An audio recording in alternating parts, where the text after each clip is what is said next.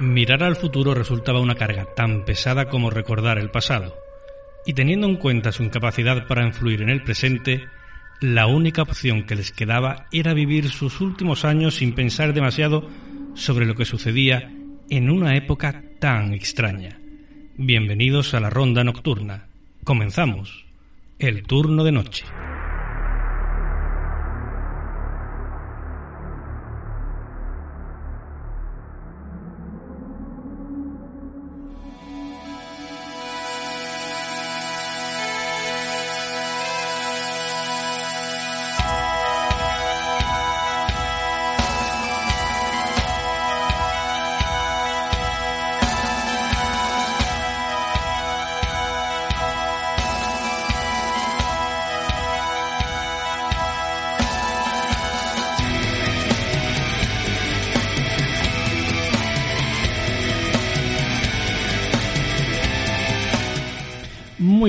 Noches amigos, ya sabéis, esto es el 89.1 de la FM de Málaga, esto es Sport Direct Radio, esto es el turno de noche.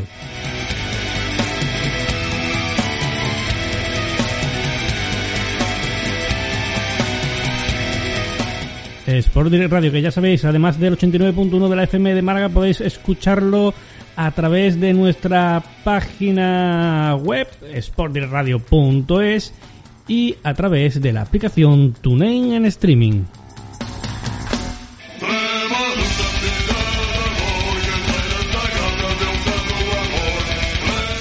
Ojo que añadimos también otra radio online, CLM Activa Radio.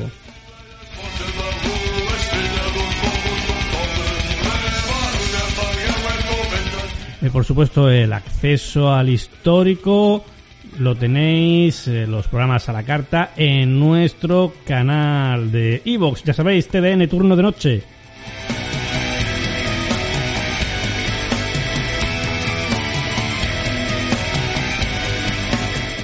Por supuesto, también nos podéis encontrar en el canal Podcast de Misterio, también de Evox, gestionado por el magnífico Maki de Sevilla.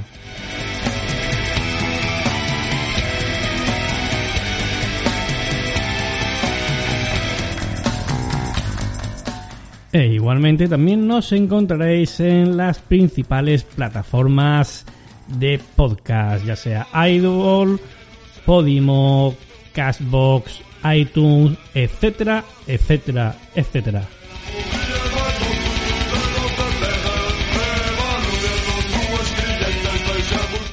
Y es que, como decimos siempre, si no nos escucháis es porque no queréis.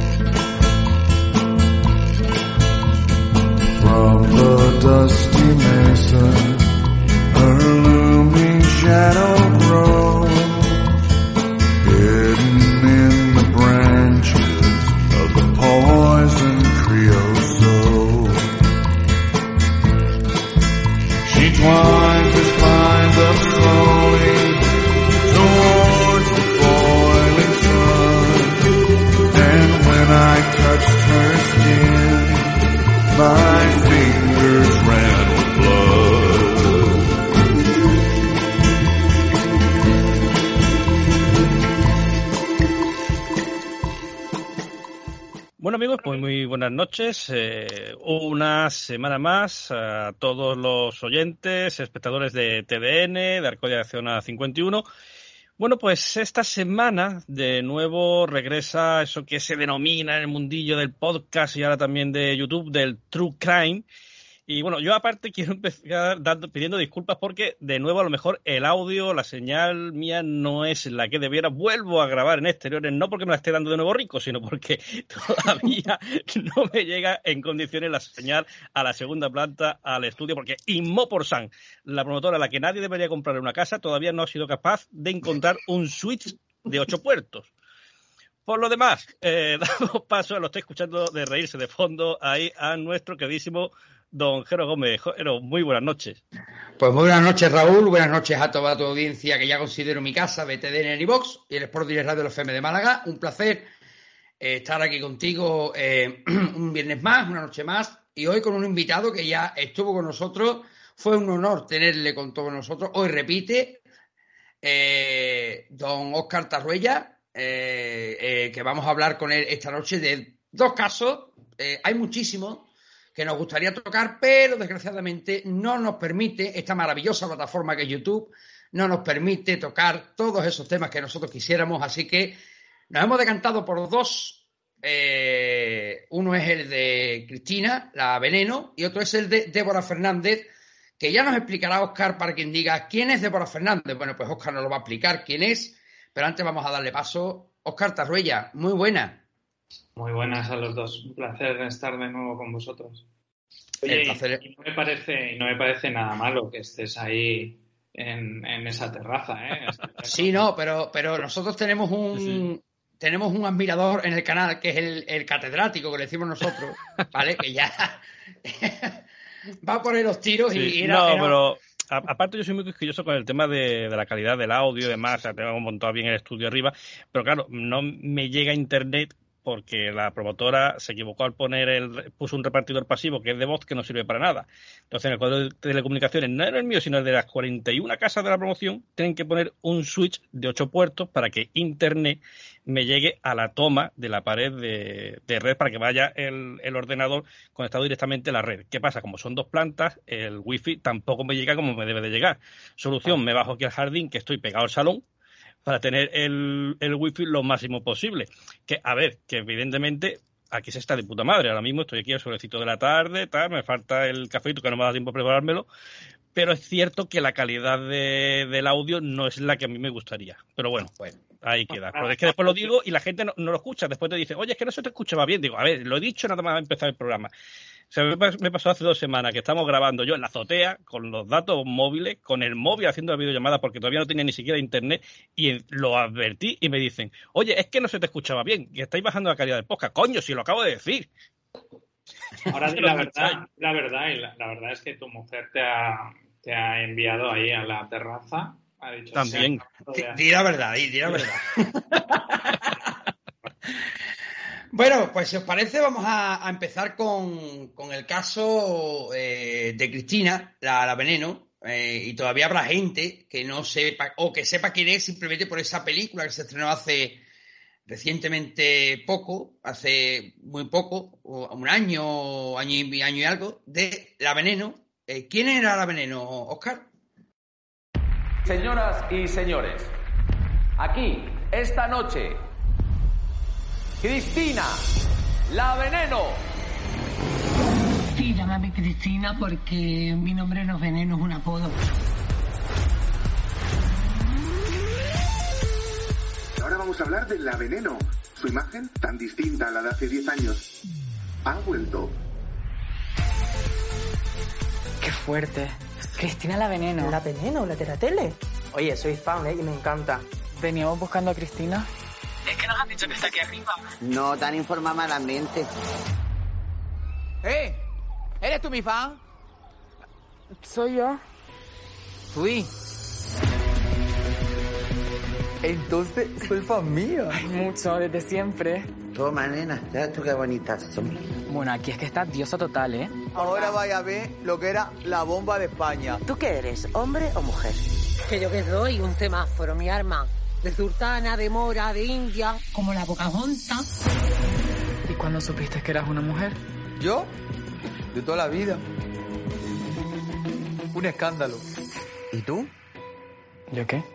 ¿Cuándo va a dar paso? Buenos días, mundial. Somos mujeres, para las que el mundo es peligroso. Ni siquiera se lo he dicho a mi madre, así que... ¿Qué hacías con esa gente? No quiero hacer este proceso sola. ¡Qué guapo! es que tú eres mucho más que estas cuatro paredes. Que soy transexual. Soy transexual.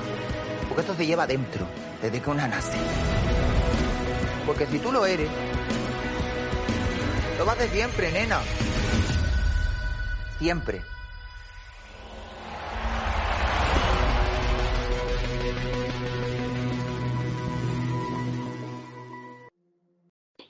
La veneno, Cristina, era para mí una persona transgresora del mundo de la televisión, una persona que, que se codeó con grandísimos profesionales de la televisión, que venía de la calle, que, nunca se cortó en, en manifestar que, que, se tiró a la calle a prostituirse y que, y que nunca lo, lo, lo decía con vergüenza, ni mucho menos. Eh, al final eh, es una persona que aprendió en las calles y que las calles también enseñan mucho. Ella tuvo una, una vida muy dura desde la infancia. Eh, los Javis abordaron bastante bien su biografía, esté o no de acuerdo la familia, ¿no? Pero al parecer eh, está bastante cercano a, a, su vida. Y bueno, yo quizá lo único que echo de menos es que quizá los Javis se querían centrar en esto, no, nada más, ¿no? En, poco su vida desde, desde su nacimiento hasta, hasta el día de su fallecimiento, pero haber abordado un poco más su final yo creo que habría estado bien. Pero bueno, que, obviamente era una serie estuvo muy bien y que, y que nos dejó ver un poco pues cómo era su personalidad y, y por lo que tuvo que pasar, ¿no? Uh -huh un final que estuvo, que, que, a día de hoy, a día de hoy, en algunos círculos, ¿verdad, Oscar? Sigue estando, eh, digamos, eh, marcado, ¿no? De alguna manera por la polémica, por la incógnita, que cada uno lo llame como quiera, porque unos dicen que fue accidental, otros dicen que fue ajuste de cuenta, otros dicen que su, el objetivo era silenciar a Cristina. Esto... Yo personalmente, yo personalmente, aunque jamás, ¿eh? cuando, cuando abordo un caso nunca descarto ninguna línea, nunca, nunca jamás, hasta que no salen todos los elementos de prueba, considero que un investigador debe, debe concluir, ¿no? Hasta que no hay elementos suficientes de prueba, ¿no? No obstante, entiendo, ¿eh? Entiendo que a veces es muy goloso el, hecho de cuando se tratan de perfiles así, eh, que ha conocido gente poderosa, ¿no? Eh, que pueda llegar a, a, crearse hipótesis, ¿no? Pero lo cierto es, es que las primeras, las que deberían ser las más evidentes, las que debió manejar la policía, eh, no se realizaron correctamente. Por lo tanto, lo más sencillo, que era investigar el entorno más cercano, eh, en los días, no solo en los días, en los últimos meses, el último año, incluso los dos últimos años que, que engrosaban numerosas denuncias hacia varias parejas y tal, pero sobre todo hacia la última, con, con episodios muy, muy violentos hacia ella. Eh, hombre, yo creo que algo tan básico como puede ser analizar una muestra de sangre que se encontró en, el, en la cama que no concuerda con, la sangre de, con, la, con el ADN de, Cristina y que, y que, ni siquiera se pidió al laboratorio analítico que, que, pues, que dijera el resultado ni, ni se contrastó, me parece lamentable. Eh, un dato que quiero yo poner, porque hemos entrado a hablar ya de, directamente de Cristina, la, el caso de Cristina. Eh, Oscar ha hecho referencia, evidentemente, a la, a la serie de los Javis, pero claro, Cristina, o la veneno, como va a ser para muchos de nosotros, para siempre ha quedado en la memoria, hay mucha gente que no sabe realmente quién es la veneno. O sea, hay, yo creo que hay un montón de, de millennials, de gente joven que ha visto la serie, pero no sabe el fenómeno televisivo que llegó a ser la veneno y por eso la trascendencia de, este caso, por eso el, el dedicarle este, este ratito.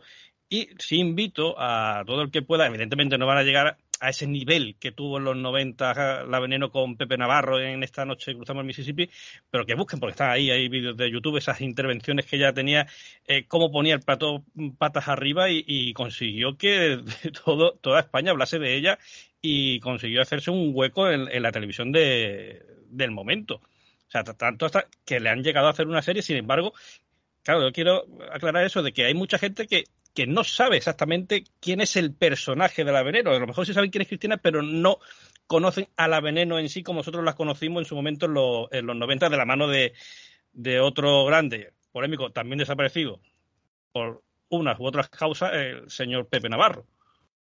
Bueno, y la gente que está en contra, ¿qué, son?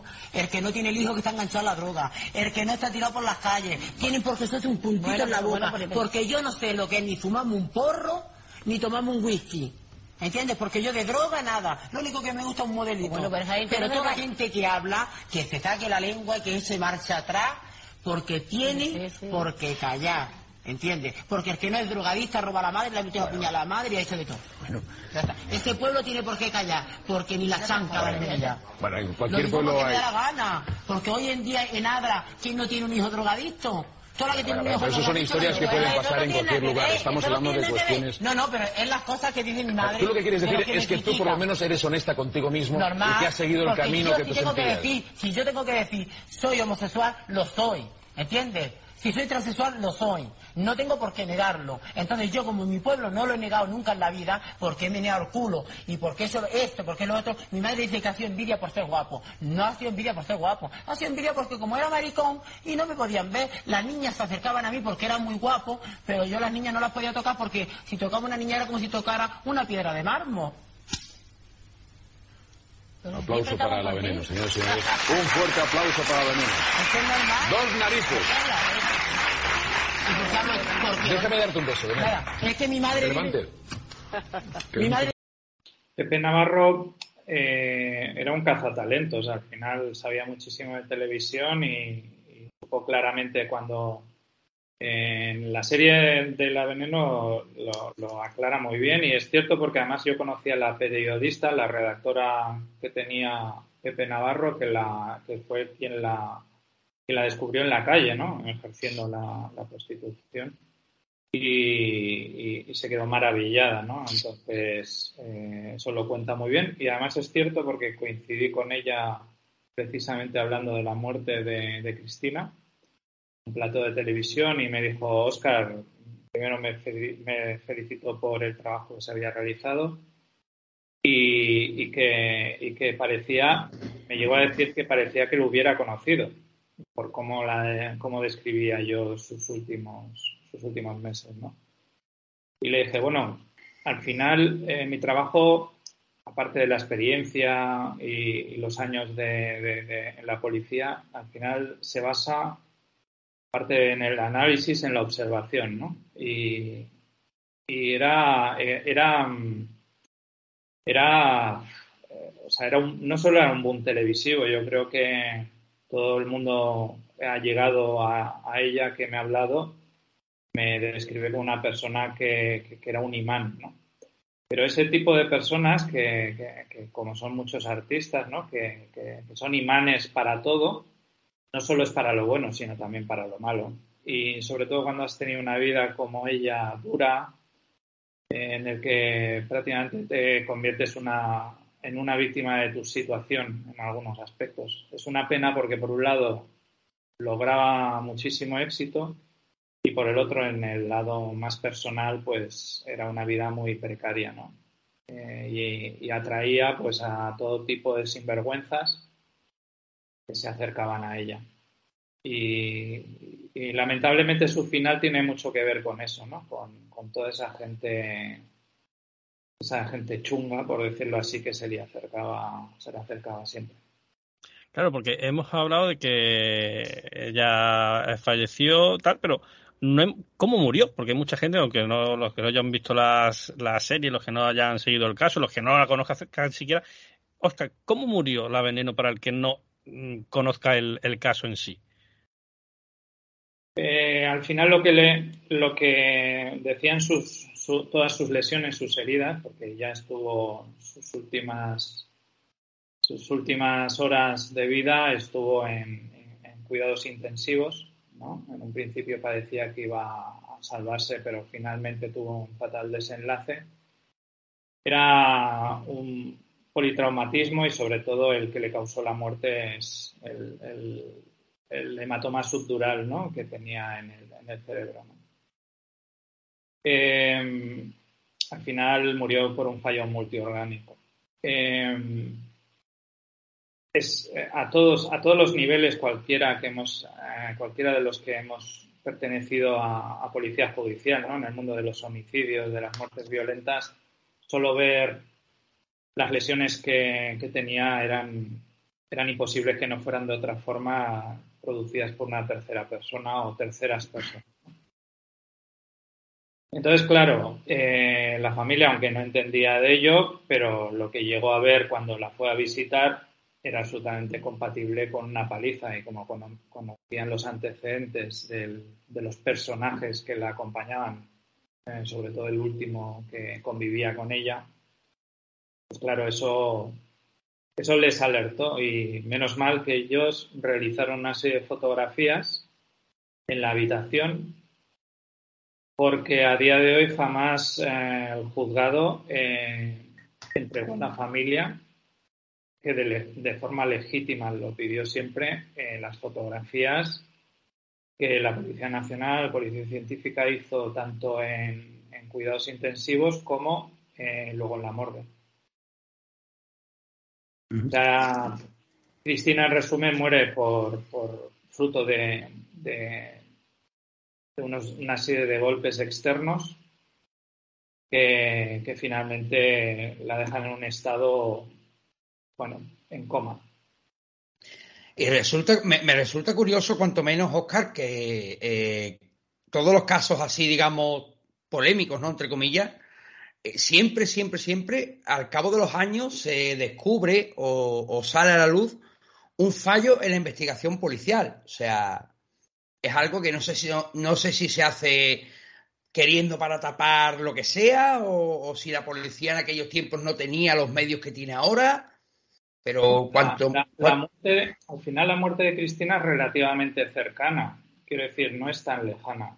Eh, no estamos hablando de los 80 o los 90, ¿no? Entonces, yo creo que el, peor problema que puede tener una investigación policial de una muerte violenta es el dar por hecho algo, ¿no? En este caso yo creo que a Cristina se le encasilló muy fácil y muy rápidamente de, persona que vivía en el mundo marginal, se dio por hecho que se drogaba, eh, muchísimas cosas más, ¿no? Y, y, sí es cierto que ella tomaba una serie de medicación prescrita, y que los resultados de las analíticas eran compatibles con, ese tipo de medicación que ella, que ella tomaba. Eh, pero me parece increíble, pues eso, ¿no? Que se investiga a veces dando por hecho, como el caso de Biondo, ¿no? Que ya dieran por hecho, pues que era un suicidio. Pues lo mismo con el caso de Cristina. Este señor, el único testigo junto con la vecina y, propietaria del bar de abajo al que llamó el, novio, que absolutamente es incompatible un testimonio con el otro. ¿vale? Y se ha demostrado que Aline eh, miente.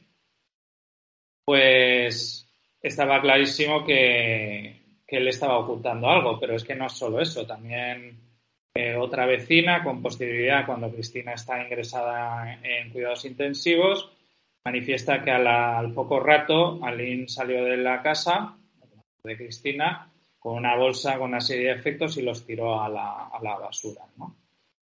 Eh, luego cuando la policía hace, llega al domicilio, que está, por cierto, abierto y todo pues, en un estado lamentable, pero curiosamente exceptuando las manchas, algunas eh, muestras de sangre de la cama, donde teóricamente ocurrió que sería o bien entre el lavabo y el comedor, no hay nada de sangre. Por lo tanto, alguien limpió la escena. todo parece indicar, como es lógico, que sería él el que lo hiciera. ¿Por qué? Porque dentro de los efectos que había en la bolsa había toallas, había ropa de ella, había una serie de cosas que lamentablemente, por lo que fuere, la policía recogió lo que estimó oportuno y lo que estimó oportuno eran blisters vacíos y algunas botellas de alcohol. Todo lo que les pareció compatible con la muerte que finalmente se sostuvo de forma oficial. Pero es que eso, ese, criterio policial, por ejemplo, esta es una de tantas cosas que se podría sacar a, a reducir de este caso, ¿no? Pero no por acusar a nadie, sino porque el trabajo de la policía en este caso tiene que ser exhaustivo siempre. Y siempre, siempre, siempre tienes que temerte lo peor y a bajar a lo mejor siempre estás a tiempo. Quiero decir con esto que si tú te comisionan porque una vecina manifiesta que este individuo al poco rato de haber sido trasladada a ella eh, se va a deshacer de unos efectos, lo que tienes que hacer es recoger la totalidad de esos efectos, llevarlos a comisaría y que sean analizados todos y cada uno de ellos. Os pongo un ejemplo, por ejemplo, una toalla, que en este caso eh, dijeron que era oscura, pero no dijeron nada más de ella, si estaba mojada, si estaba seca, no se cogió. Con una toalla tú puedes limpiar eh, la sangre del lugar de los hechos, por, poner un ejemplo, ¿eh? y, y luego deshacerte de ella. Bien, esta toalla, pues, pongamos, vuelvo a hablar que estamos hablando de hipótesis y supuestos. ¿eh? Si habría sido, por ejemplo, la empleada para limpiar el lugar de los hechos, si no se recoge, ¿cómo sabías que, no se utilizó para esto? Y como esto, un montón de efectos más eh, que, no se, que no se recogieron. Luego sí que se recogió una carta manuscrita de Cristina a este tipo cuando estaba en prisión la cual no se transcribe tampoco en las diligencias ni se dice qué es lo que ponía en ella. Cuando esto podría ser incluso un móvil para saber el tipo de relación y tal. Pensar que habían partes facultativos en los que este individuo la había agredido hasta con un bate de béisbol en una ocasión. Entonces, al final, eh, si de esto tú, como policía, a criterio propio, considero, yo por ejemplo, un, agente de mi grupo, yo como responsable de grupo, haría esto y le cae un puro, os lo garantizo. O sea, tú coges la totalidad de los efectos y luego se llevará todo al laboratorio a analizar y veremos qué es lo que realmente eh, puede dar información para la investigación. Como esto os podría decir, pues un montón de, de cosas que no, no se hicieron bien.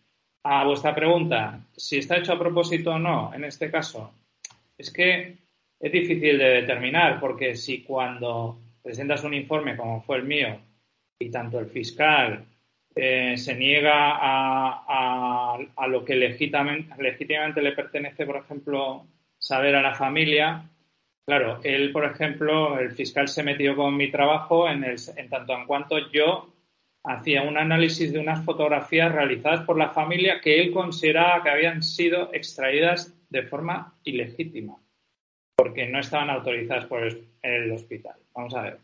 Primero, la legitimidad en este caso, porque ya está fallecida, está claro que correspondería a la familia, sobre todo y por encima de todo.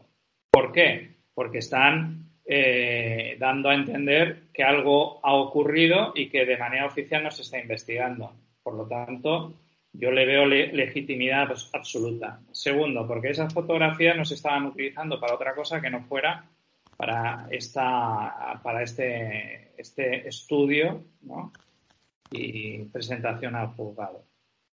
Bueno, al final tú vas sumando detalles y te das cuenta de que muchas veces, os pongo os pongo un ejemplo. ¿eh? Imaginaos que no empieza bien o no se realiza bien una investigación por, sea por deficiencia en la misma, porque, porque un grupo judicial lleva y entra en un montón de casos y porque a lo mejor no se tuvieran en cuenta la suficiente diligencia por tratarse de una persona del entorno marginal. Imaginemos, ¿no? Pues yo considero que el fatal desenlace de esta investigación llevó a, al archivo de la misma. Y lo que a mí me parece lamentable es que luego no se enmenden los errores. Quiero decir, bueno, pues entrega las fotografías, entrega todo lo que se tenga y luego ya se valorará. ¿Qué miedo hay siempre a esto, no? ¿Por qué no vamos a aclarar las cosas? Si, si la policía, el juzgado o quien sea está, está totalmente tranquilo de que no se hizo nada mal, siempre estamos en lo mismo, ¿no? El miedo, el que luego haya una reclamación patrimonial, hay un, mm, responsabilidades. Lo siento, pero es que, es lo que toca. Asumir responsabilidades, ¿verdad? No, es, es como lo considero, vamos. No, no, sí, sí, sí, que tienes toda la razón. Además, es lo que se debería hacer ante la ante ante un error, ¿no? Reconocer un error. Mira, nos hemos equivocado, pedimos disculpas, pedimos perdón, vamos a reabrir el caso y vamos a averiguar qué pasó, ¿no? Con, en este caso con, con la veneno, ¿no? Eh, era muy fácil, ¿no? Como tú bien has dicho, recurrir, como se recurrió en muchísimos muchísimos recortes de prensa que vi yo, eh, al ajuste de cuentas era muy, muy fácil. El ajuste de cuentas, porque era una, una drogadicta eh, y, se entraron en su casa por una deuda y se la quitaron del medio. En este caso ya está. pero aún, lo que, lo que se quiere dar a entender con la investigación es que prácticamente pues, que era una borracha drogadicta y que prácticamente se cayó sola en el lavabo. Vale, muy bien.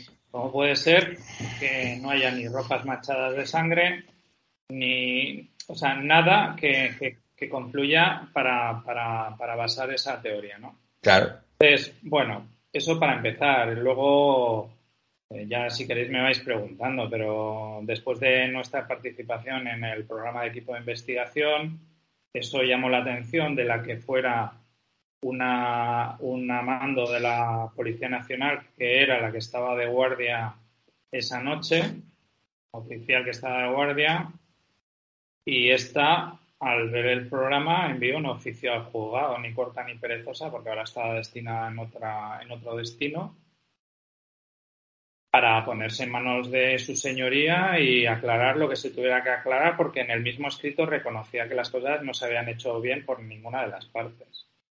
Entonces, aunque no fuera ella la investigadora, ¿vale? Pero sí que tenía mucho que decir porque es la que, la que al final dependían de ella los agentes de seguridad que fueron al lugar de los hechos cuando tenían que comprobar eh, cuando ya se habían llevado a Cristina. Entonces, bueno, eh, fiscal consideró que no había lugar escucharla en declaración y lejos de eso, aún la acusó de negligencia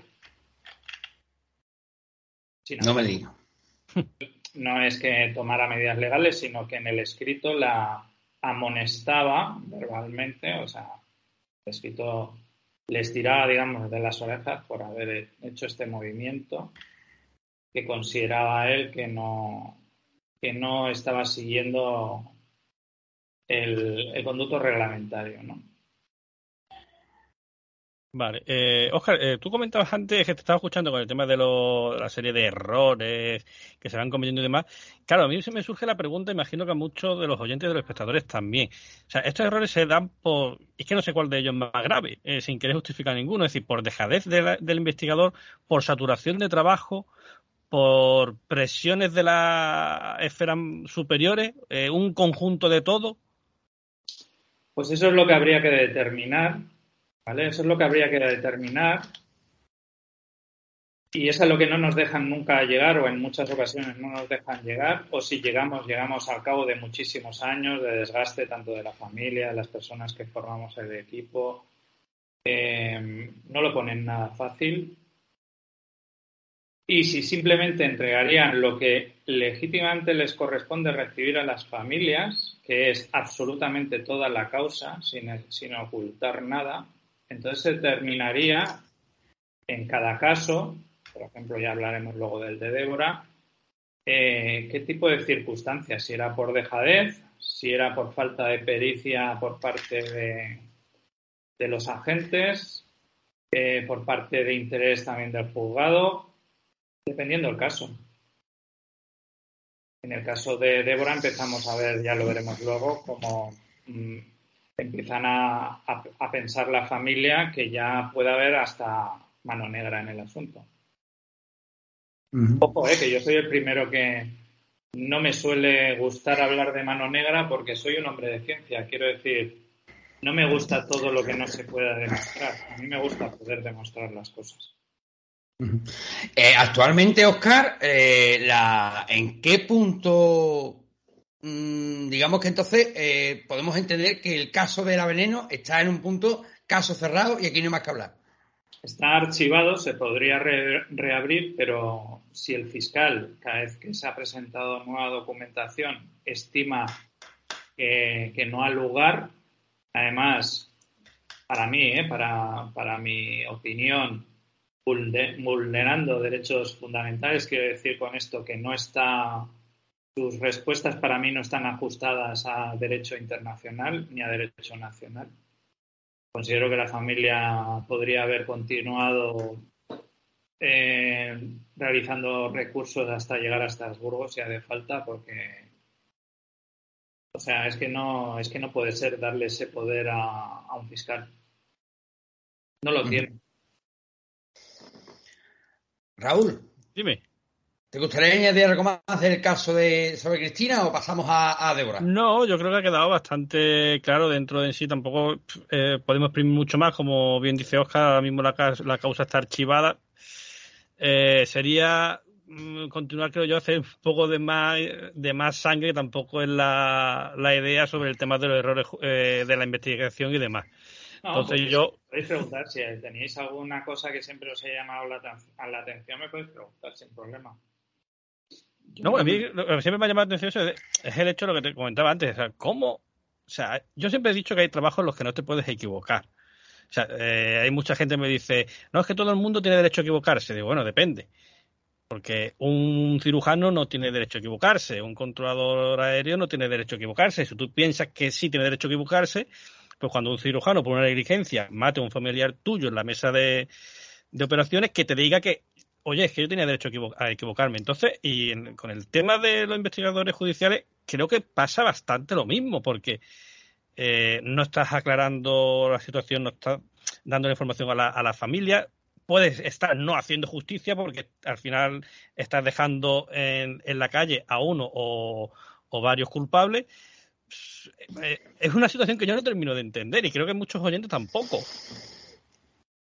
Yo lo que os garantizo que yo como policía judicial jamás eh, aceptaría, por ejemplo, una orden que no fuera legal o manifiestamente absolutamente legal. Es decir, a mí me puede decir un superior esto hazlo así o no lo hagas, que si yo no lo considero legal, le diré que se vaya a la mierda y haré lo que tenga que hacer. Pero claro, no todo el mundo está dispuesto a, hacer esto, ¿no?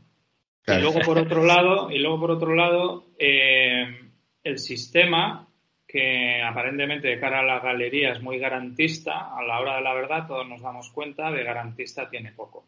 Quiero decir, cuántas veces estamos viendo, lamentablemente, a familias que, que arrojan la toalla. Cuando yo creo que no deberían arrojar. Yo, por ejemplo, si fuera un familiar mío, Dios no lo quiera, jamás me pasará, yo llegaría hasta el final. Claro, pero es una carrera de, desgaste totalmente. O sea, llega tiene que llegar un momento que la familia eh, pero tira la, toalla, yo imagino que por agotamiento eh, mental puro y duro. Sí. Y en el caso de Cristina, lamentablemente, yo creo que tampoco había mucha unidad familiar. Habían disparidades, ¿sabes? Al final, eh, cada uno de los familiar se puede presentar como causa, ¿no? Eh, al final, lamentablemente, yo creo que se ha arrojado la, toalla y, es una pena porque en este caso había demasiadas herramientas como para no tirarla. Sin embargo, se salió por la, como bien ha dicho antes Jero, por la vía fácil, ajuste de cuentas, como tú me comentabas, bueno, pues una persona del ámbito, digamos, marginal, eh, se suponía o presuponía que bebía, que se drogaba y caso archivado. Sí, se dio por que, que, iba puestísima, que se cayó accidentalmente y que murió. Eso es, esa es la versión oficial Que se cayó accidentalmente. Vale, es que es, increíble, Jero. Sí, no, ya, después de esto ya lo que hemos visto ya, hoy no nos, no nos asustamos de nada. O sea que ya no lo queremos todo. Bueno, si os parece, vamos a, pasar con un caso que, bueno, ya eh, ocurrió hace algunos años, pero que recientemente vuelve a ser noticia el nombre de Débora Fernández, que vuelve a ocupar portadas de periódicos, en este caso la mayoría digitales, porque vivimos en la era digital. Pero bueno, me gustaría poner a estos, como bien ha dicho mi amigo Raúl, eh, millennials que nos estén viendo y escuchando el contexto, y nos gustaría que, bueno, nos explicara un poquito, Oscar, ¿Quién fue Débora Fernández y cuándo ocurre el asesinato o desaparición de esta, de esta chica? Pues Débora Fernández fue una, joven viguesa que, fue asesinada en 2002. Eh, una chica eh, buena estudiante, una chica que jamás había desaparecido de casa, pues ni por un enfado, ni por nada semejante.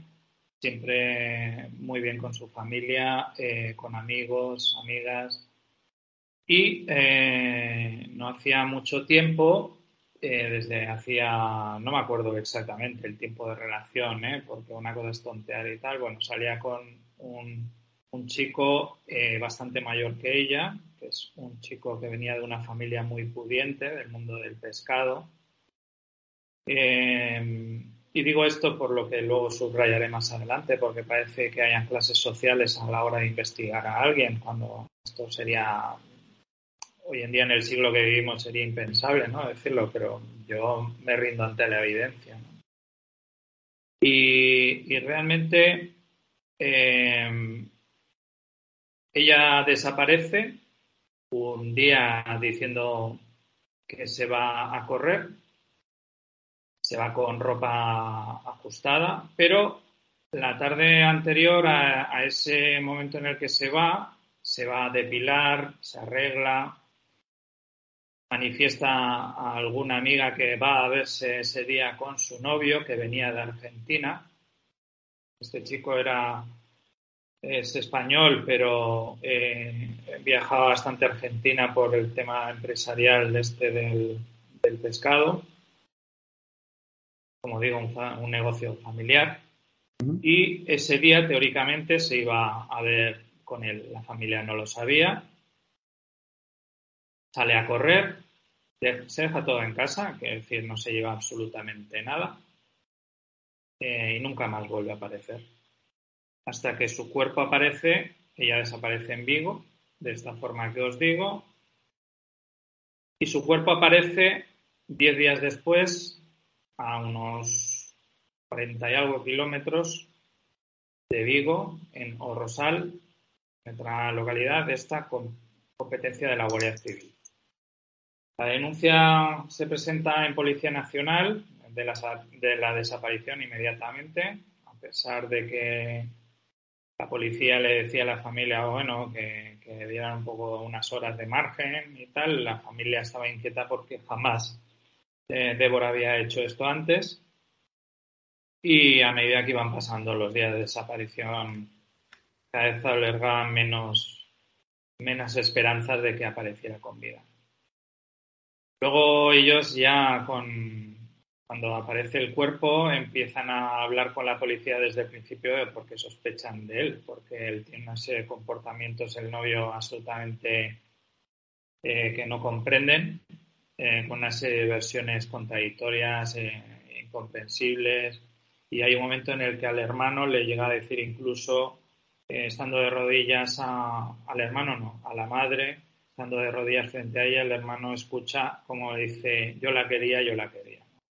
Entonces ahí ya le, llama la atención, tomado a muchísimas contradicciones y, empiezan a sospechar de, él.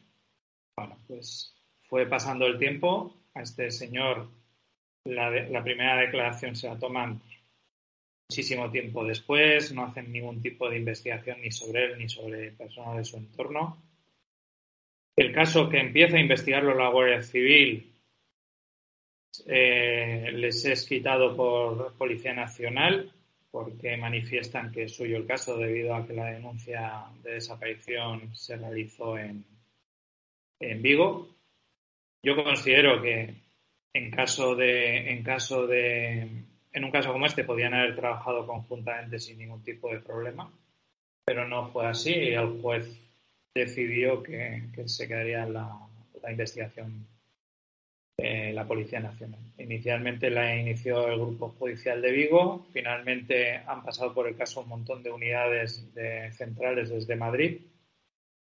Y este caso ha sido quizá uno de los más, no sé cómo decirlo, eh, o sea, yo a medida que cuando la familia me pasó la causa, iba pasando folios y no daba crédito a todo lo que estaba leyendo. O sea, no había no, tenía ningún sentido nada. Entonces, bueno, os puedo detallar cosas tan increíbles como, como que el, eh, el, vigilante de un parking eh, manifestó a los días de la a varios días de la desaparición de Débora que el novio eh, tenía aparcado un coche en el parking público y que olía podrido. Entonces, unos inspectores jefes comisionan a un, responsable de la investigación de la Nacional de Vigo al lugar donde estaba ese vehículo aparcado, que era la vía pública, y pues para que verificara qué es lo que había ocurrido. Y este les dio una versión que también había dado la familia, que era que que fíjate qué cabeza tenía que se había descuidado una caja de langostinos hacía un tiempo y que, y que por eso olía así el coche y que esta se la había se la había regalado a un, al, al propietario de una cafetería. Bien, este, esta persona que fue, no me atrevo a llamarlo profesional, se fue a teóricamente verificar los hechos, habla con él y decide dar por hecha y dar por válida su versión. Y dar por válida su versión sin inspeccionar el vehículo. Ya para mí, yo cuando leí este dato ya es, dije, es que esto no tiene nombre. Quiero decir, a mí me es igual lo que me diga un tío, y menos si está en la vía pública el coche. O sea, yo voy a abrirlo porque a lo mejor está ahí el cuerpo, ¿no? Eso sería de sentido común, ¿no? Pues este señor, a pesar de que se lo habían ordenado, no lo hizo. ¿Se lo habían ordenado? Sí. Bueno, pues a partir de ahí, pues todo lo que, lo que esto, este caso ha traído, ¿no? Desde, desde que la policía nunca cogió el ordenador de Débora de su habitación, eh, desde que nunca pidió el teléfono móvil a la... Esto ya una vez apareció el cadáver, ¿eh? A la familia, Tres años después que la familia ofrece, tanto eh, pues ya viendo que se resuelve el caso, tanto el ordenador como, como el teléfono, como otra serie de datos e informaciones que van, que van encontrando. ¿no? Eh, hay un testimonio que dice que la ve, la ve en una curva determinada y que ya la última vez que él va a correr y llega a, casa y la ve y ya no la vuelven a ver nunca más, ¿no? Luego hay un taxista que, también salió en equipo de investigación que le fueron detrás, que en un principio manifestaba que la habían visto subirse a un vehículo, pero cuando va a equipo de investigación, no, no, que él nunca ha dicho esto. El teléfono móvil, como habéis visto ahora en las noticias, ha aparecido 20 años después, 20 años de decir la policía que no tenían el teléfono móvil. Y ahora dicen que ha aparecido en la reforma, están reformando la comisaría de, de Canillas de Madrid y que allí ha aparecido el móvil, que presuntamente podría ser el de Débora. Eso sí, sin tarjeta SIM.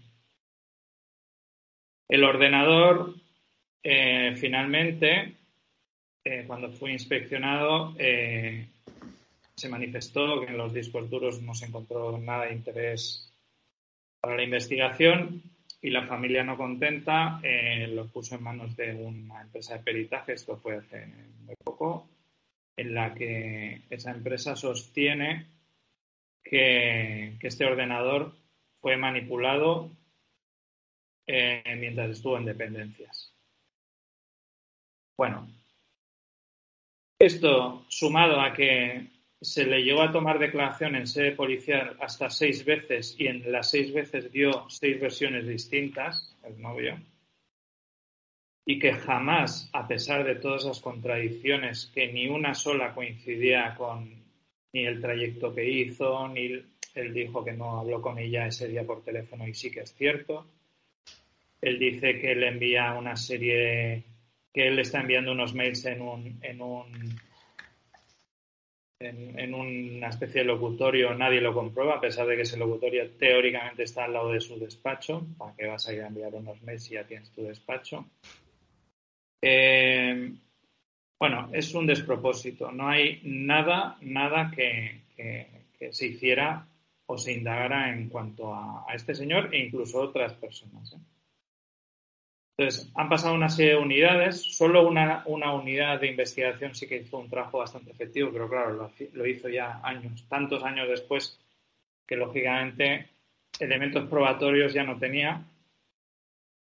Pensad que detalles tan importantes como, como que esa tarde-noche ella tenía siempre en mente de alquilar la película Amélie y siempre se dijo por parte de la unidad inicial de investigación que se habían verificado los videoclubs. Pues bien, muchos años después, la familia acabó dando con el videoclub en el que ella alquiló esa tarde-noche en la película Meli.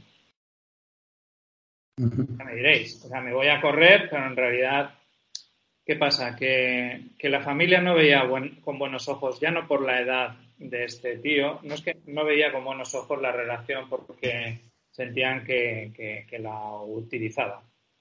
¿De acuerdo? Y al parecer esa noche iban, o ese, ese día, que ella mm, no vimos que era una persona del día a día que se iba al cole y tal, ese día manifestó que, bueno, el día antes creo, a una amiga que se iba a ver con este y, por eso fue a depilarse y arreglarse, fue a la peluquería, en realidad a la familia no le dijo que iba a verse con él, pero todo apunta que iba a verse con él.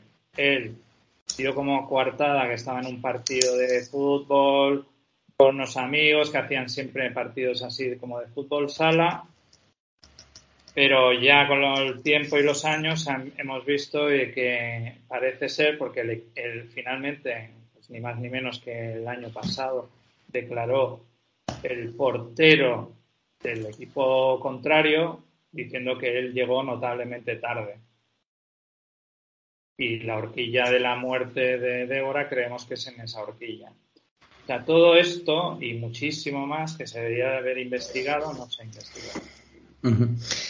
Eh, tú me has pasado, Oscar, eh, una serie de, bueno, un par de fotografías, de recortes de prensa y dos enlaces. Eh, en una de esas fotos, concretamente la que dice mm, el titular del Faro de Vigo, de, con fecha del 14 de septiembre de este año 2022, el enredo policial del teléfono de Débora, pues en el centro de la página dice que el subinspector al cargo del caso, tras su reapertura en 2019, dejó la policía para dedicarse a su carrera de abogado y colabora en un canal de televisión en cuatro y eh, dice que tuvieron en sus manos el teléfono de Débora que se analizó debidamente y que no se halló ningún dato concluyente.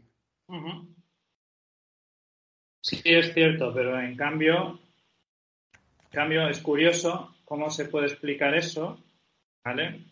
y, que, y que en un informe, por ejemplo, de este del equipo de este subinspector, que curiosamente ha declarado esto en un programa de televisión, ¿vale?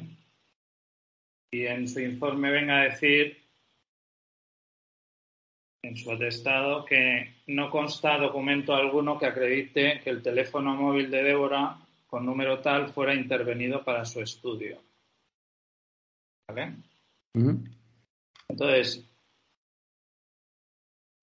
sí que dice que hay un diario de gestiones que años después aparece en, en uno de estos legajos que no se habían investigado, que se aprecia que, que, podría ser que se inspeccionara de manera visual el terminal. Sacar vuestras mm. conclusiones. O sea, si no se ha hecho una verificación de ese. Por eso siempre sostuvimos que, que, si se inspeccionó, aunque fuera de manera superficial ese teléfono, o sea, cuando decimos eso es que en vez de hacerle una pericial debieron mirar la agenda y cuatro cosas más, ¿Por qué no se hizo un informe de ese, del resultado, un informe pericial, me refiero, del, teléfono? ¿Y por qué ese teléfono siempre se sostuvo que no estaba en dependencias? Me parece poco profesional. Eh, creo, eh, considero que, que si no trataba de ocultar algo, lo que tenía que haber hecho es simplemente, que es lo que creo que podía ser, eh, pedir disculpas y decir que no hay por dónde cogerlo esto y, que, y que él se encontró en la investigación en el estado que se la encontró. Pero no sé cómo decirte, yo no puedo ser corporativo con alguien que no haya hecho bien el trabajo. Claro. Y no me parece tampoco de recibo que ahora que te coges la excedencia salgan estas perlas. No me parece ético. también, también eh, por lo que pone aquí en la, en la siguiente nota de prensa, eh, me sorprende porque la he estado leyendo me sorprende y te dice aquí uno de los hitos más importantes del caso Débora tras su reapertura en 2019. Ojo, y esto siempre la nota de prensa del periódico, ¿eh? y cito textualmente. Fue la exhumación de su cadáver para la realización de la autopsia. Por primera vez, porque no se hizo en 2002, los forenses analizaron las uñas de la víctima en busca de ADN.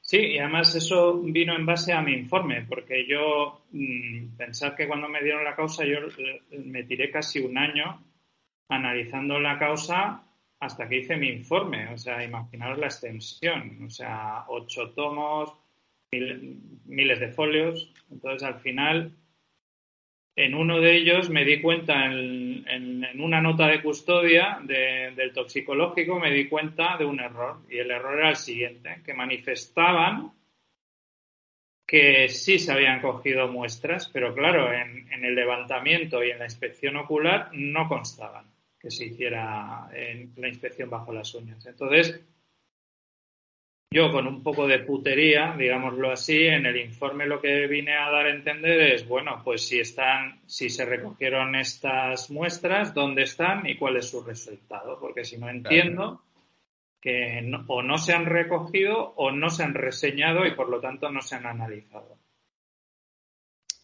Bueno, imaginaros lo, cómo se dilatan las respuestas cuando pasan la pelota de ping-pong que digo yo, ahora el juez oficia al laboratorio para que dé una respuesta, bla, bla, bla, bla, y al final la respuesta fue, no, se trata de un error, nunca se tomaron las muestras. Y es por ello, en mi informe yo lo que suelo hacer es poner lo que no se ha hecho bien, pero también lo que se podría hacer todavía. Y una de las cosas que aconsejaba yo a su señoría era la exhumación del cuerpo.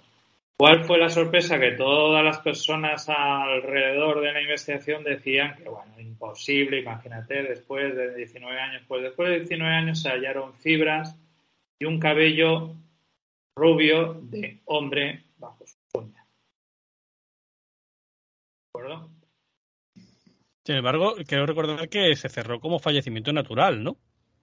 No, no, eh, sí es cierto que era una muerte violenta eh, por oclusión externa, ¿de acuerdo? Probablemente manifestaba la forense que por un objeto blando y que existía, eso sí que me pareció un error a Rafael porque en el resto me parecía un informe bastante válido, pero que, que existía una, al final, un cálculo de probabilidades de que analizando el sector de la población, si tenían antecedentes familiares, que no era el caso, por eh, muerte súbita.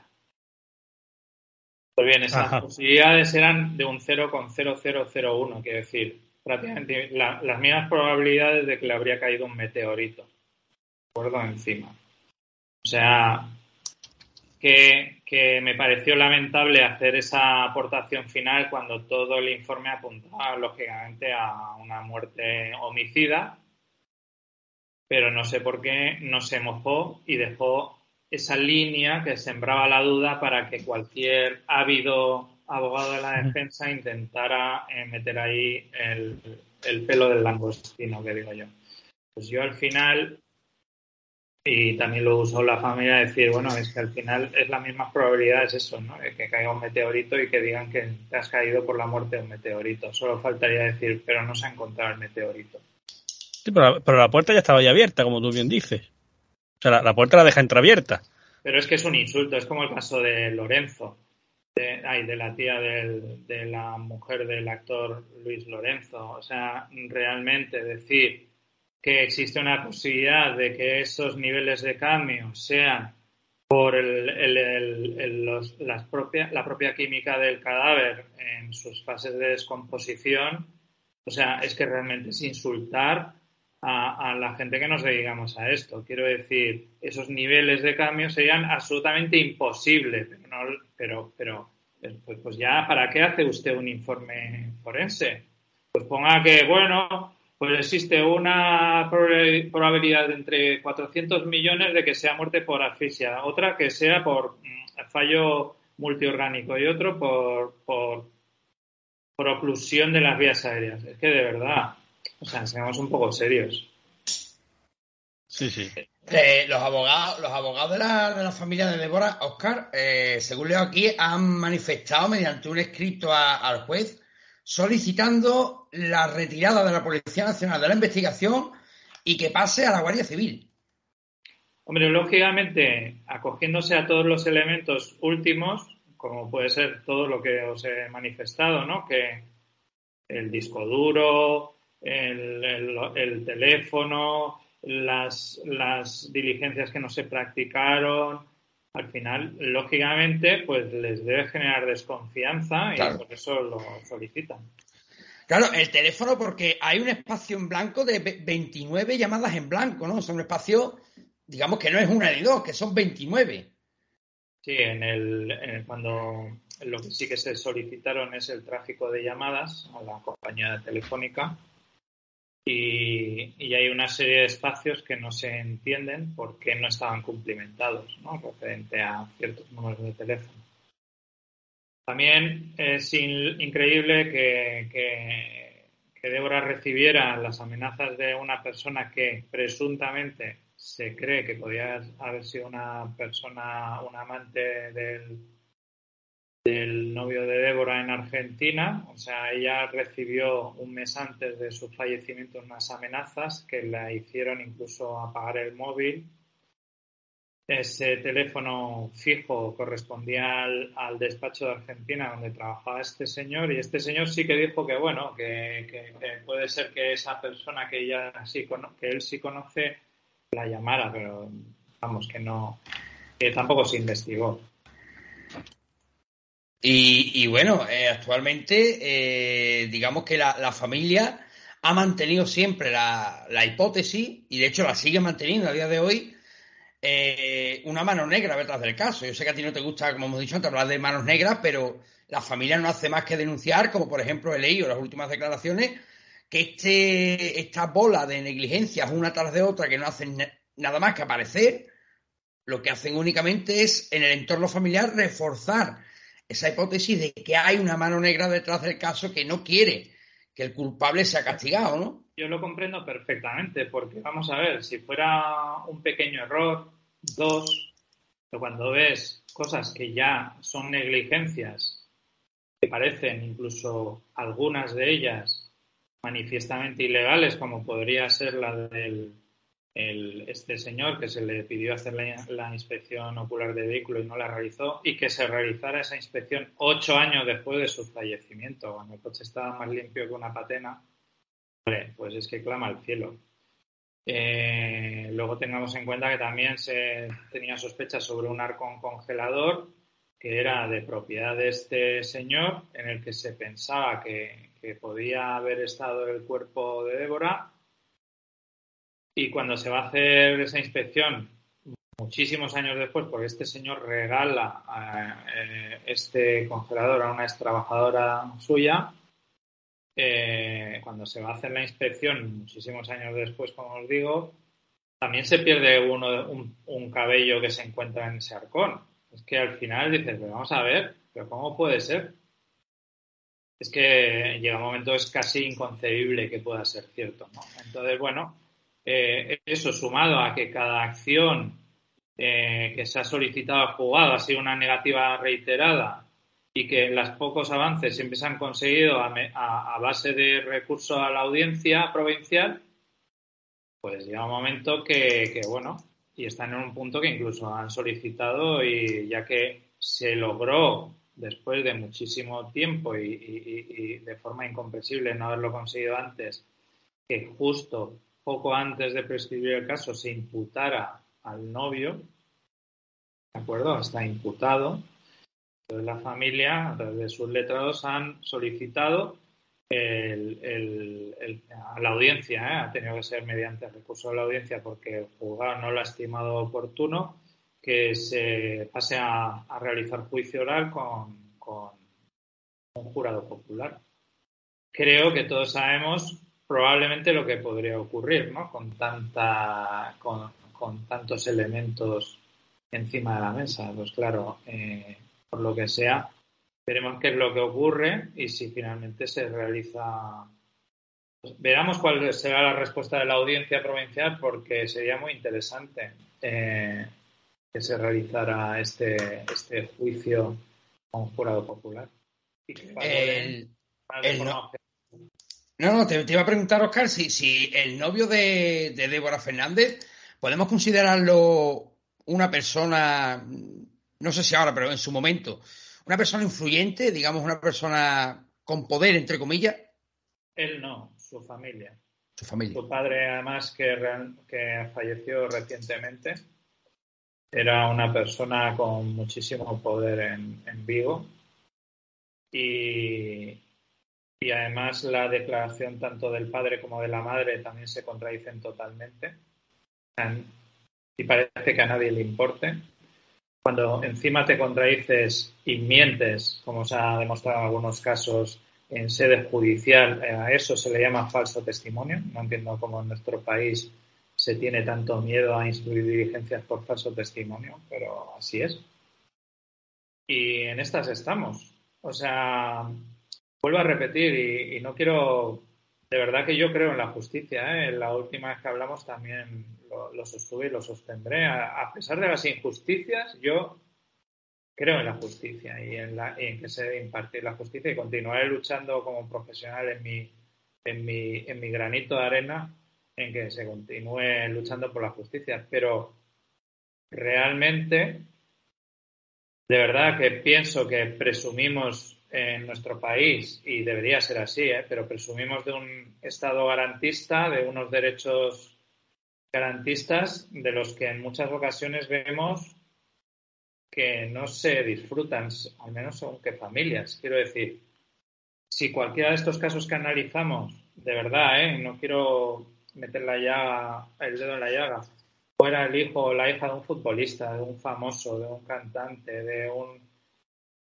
político influyente, ¿creéis que se cometerían este, este tipo de atropellos judiciales, policiales?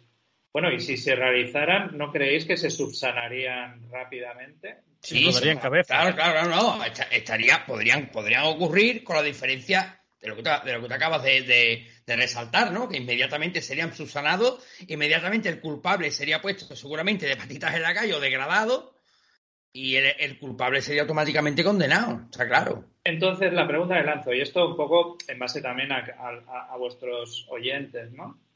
Eh, entonces, yo lanzo la siguiente pregunta. Entonces, ¿cómo luego pueden eh, extrañarse políticos, legisladores, etcétera? ¿Cómo pueden extrañarse de que la ciudadanía desconfíe de la justicia en muchas ocasiones?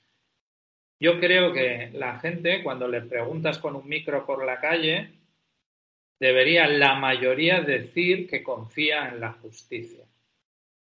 Y lamentablemente no suele ser así. Y vuelvo a repetir, considero ¿eh? que dentro de la policía, dentro del mundo de los juristas y tal, tenemos grandísimos profesionales. Quiero decir, creo que somos la mayoría, pero esa minoría que no hace las cosas bien, como vemos, eh, deja unos, unos agujeros enormes que yo creo que deben ser subsanados porque no puede ser. O sea, no pueden darse estos casos. Es, es aberrante. Bueno, habría que decir. Debemos poder decirlo así, así de claro, ¿no? sí, es que no, no, es que no, no, no tiene otro nombre, que, que es así. No se puede decir de otra manera porque no hay otra manera de, decirlo. Yo siempre lo he dicho que, que, y además, la última vez que estuviste con nosotros, a nuestro siguiente programa, como estuvimos repasando un poco tu intervención de la cual nos sentimos muy orgullosos de considerarte colaborador de, este programa, pues eh, yo siempre lo dije y, lo vuelvo a repetir aquí ahora, por, investigadores y por gente como, como Oscar Tarruella, que hace las cosas bien, tal como hay que hacerlas, aún, aún hace que la gente, por ejemplo, Raúl y yo, que somos padres de familia, pues mantengamos esa fe en que los investigadores, que, que si algún día Dios no lo quiera, toca madera, eh, lo necesitásemos, van a hacer bien su trabajo y van a, ayudarnos a averiguar qué ha pasado ahí. Pero claro, existe una He trabajado, os garantizo de verdad que, yo he trabajado con, todos los cuerpos policiales de nuestro país y la inmensa mayoría son grandísimos investigadores. He trabajado con fiscales, he trabajado con jueces, juezas y la mayoría son grandes profesionales. Pero lamentablemente siempre hay eh, personas y profesionales que, aunque sean una minoría, hacen muchísimo daño. ¿Y por qué hacen muchísimo daño? No solo hacen muchísimo daño a esas familias que, se sienten absolutamente eh, huérfanas eh, de justicia, sino que nos hacen muchísimo daño al resto de profesionales que cada día nos partimos la cara para que exista lo que llamamos justicia. O sea, eh, si un agente de un cuerpo policial hace un trabajo garrafal eh, a los niveles que hemos hablado, está ofendiendo al cuerpo entero, aunque no tenga responsabilidad sobre lo que hace este individuo. Por eso hablo de la subsanación y lo necesario que es subsanar y no, y no tener ningún tipo de pudor y de, y de, y de poder reconocer el error. ¿Sabes? Eh, yo a veces creo que se mezclan tantas cosas. Es, no, no vamos a reconocer el error, no vamos a entrar en, en, según qué frentes a nivel legal, porque eso serían reclamaciones patrimoniales de muchísimo dinero. No, o sea, hay, hay muchos frentes que parece que no. Y yo creo que es al revés. Yo creo que la ciudadanía, que para algo paga con sus impuestos todo ese sistema, ¿eh? no nos olvidemos, son los que realmente tienen que poder exigir pues tener una seguridad a la altura en las calles y una justicia en los juzgados, ni más ni menos.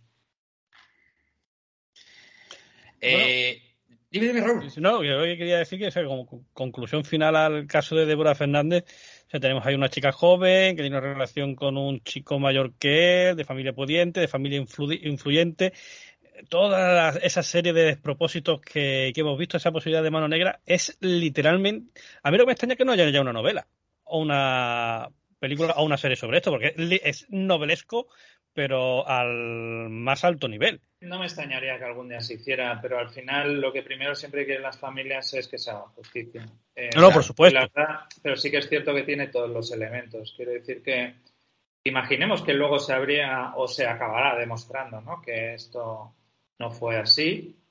Pero vuelvo a repetir, si, nunca si no se pondrían obstáculos de acuerdo a las familias, no se podrían albergar estas dudas, estas sospechas tan razonables, ¿no? O sea, ¿qué pasa? Que porque es una familia pudiente no se le puede investigar a este individuo. ¿Por qué después de tantos, tantísimos años se tuvo que escuchar en sede judicial prácticamente casi ya a punto de prescribir la causa y se le imputa casi, parece que por, mira, por hacer, si no justicia, pues que haya cierto alivio para la familia. Eso no es un alivio. Si la familia lo que quiere es que se investigue bien, no es condenar a una persona que no sea la culpable. Personas. ¿Sabéis lo que quiero decir? Lo que no puede ser es que, que, que, que, haya que se pongan obstáculos porque una persona sea venga de una familia pudiente. Luego ya se determinará si es responsable o no, o si tiene algún tipo de relación con la causa. Pero no puedes poner obstáculos porque automáticamente de la familia ciudadanos van a pensar que es por ese motivo. Que al final es así.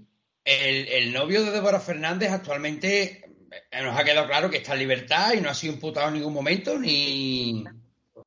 Está imputado. Está imputado. esto fue después de su reapertura en 2019, ¿no? Sí, pero se imputó este año. Mm, este año se imputó. Además, en extremis, creo, ¿no? A tres meses de que prescribiera la, la causa.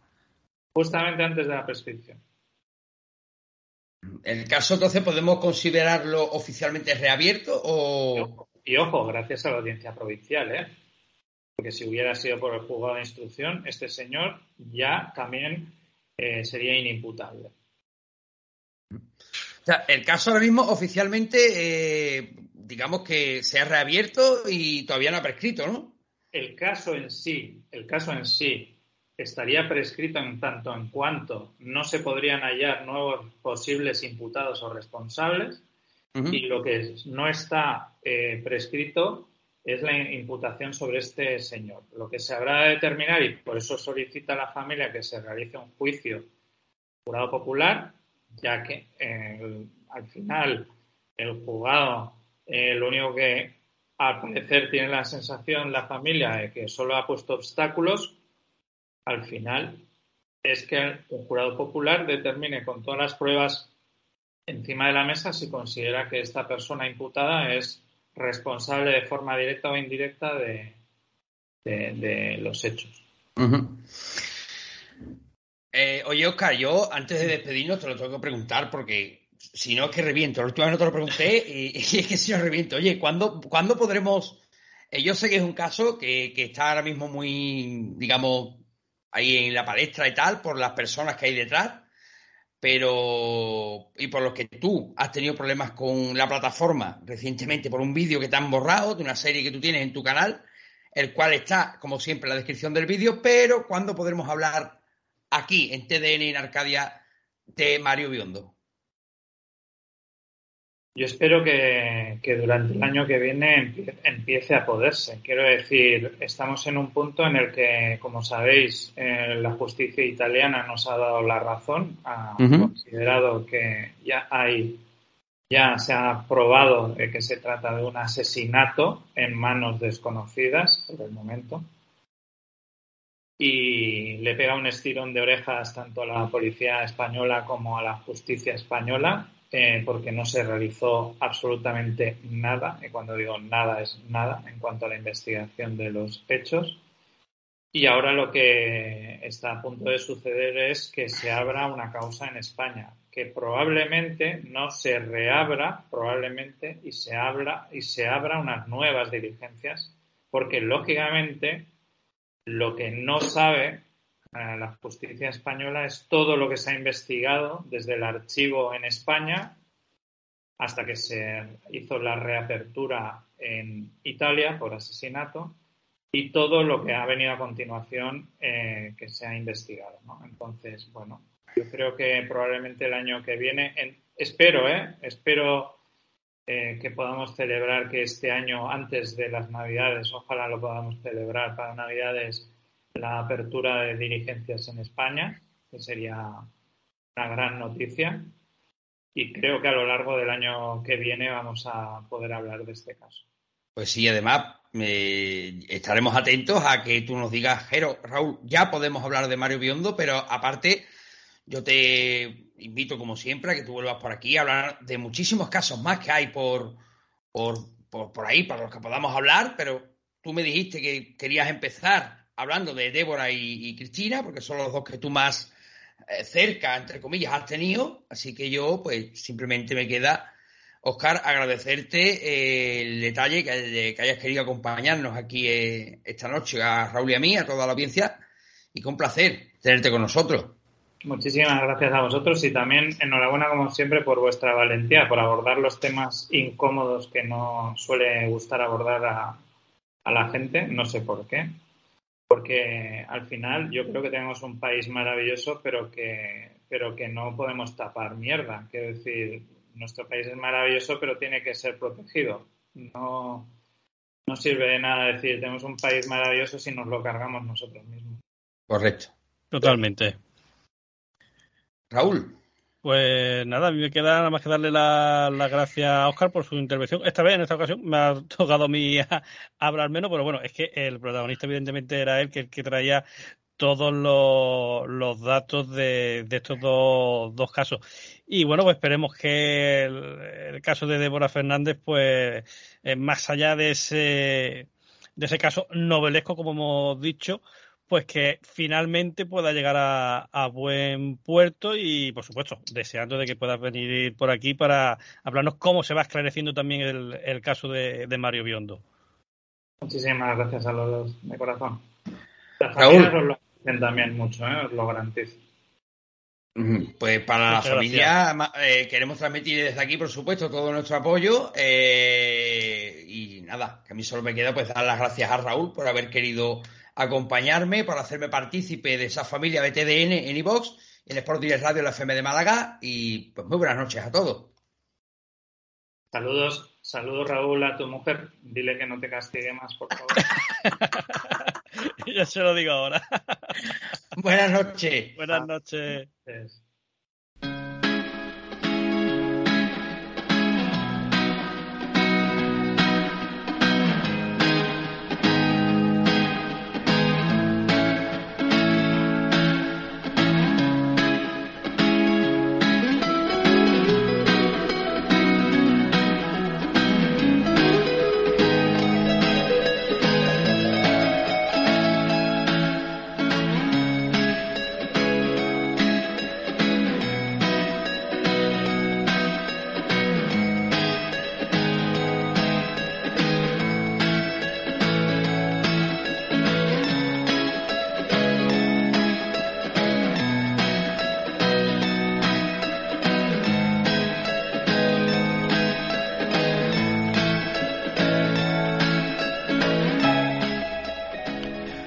Bueno amigos, pues hasta aquí ha dado de sí nuestra noche de viernes, hasta aquí ha dado de sí nuestro programa de hoy.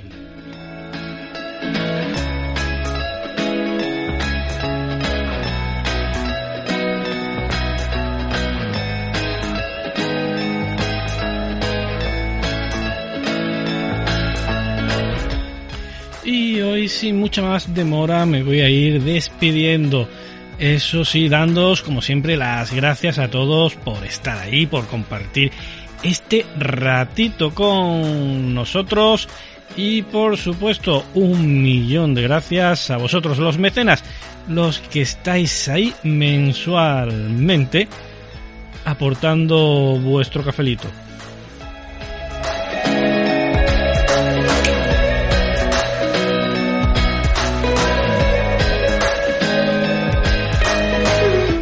Por supuesto, saludos y recuerdos especiales a vosotros los que componéis Evox Plus, que con vuestras escuchas también aportáis vuestro granito de arena a este humilde podcast.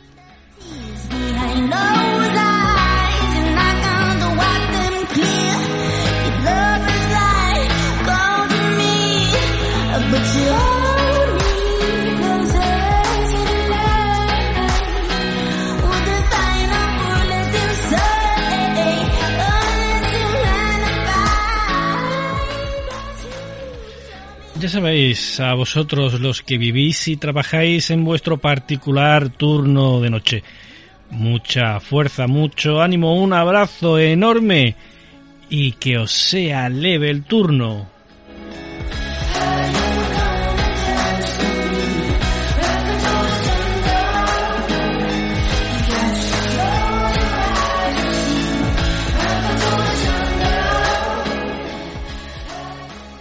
Y a vosotros, a todos los demás, ya sabéis, os veo la semana que viene, si es que queréis, evidentemente.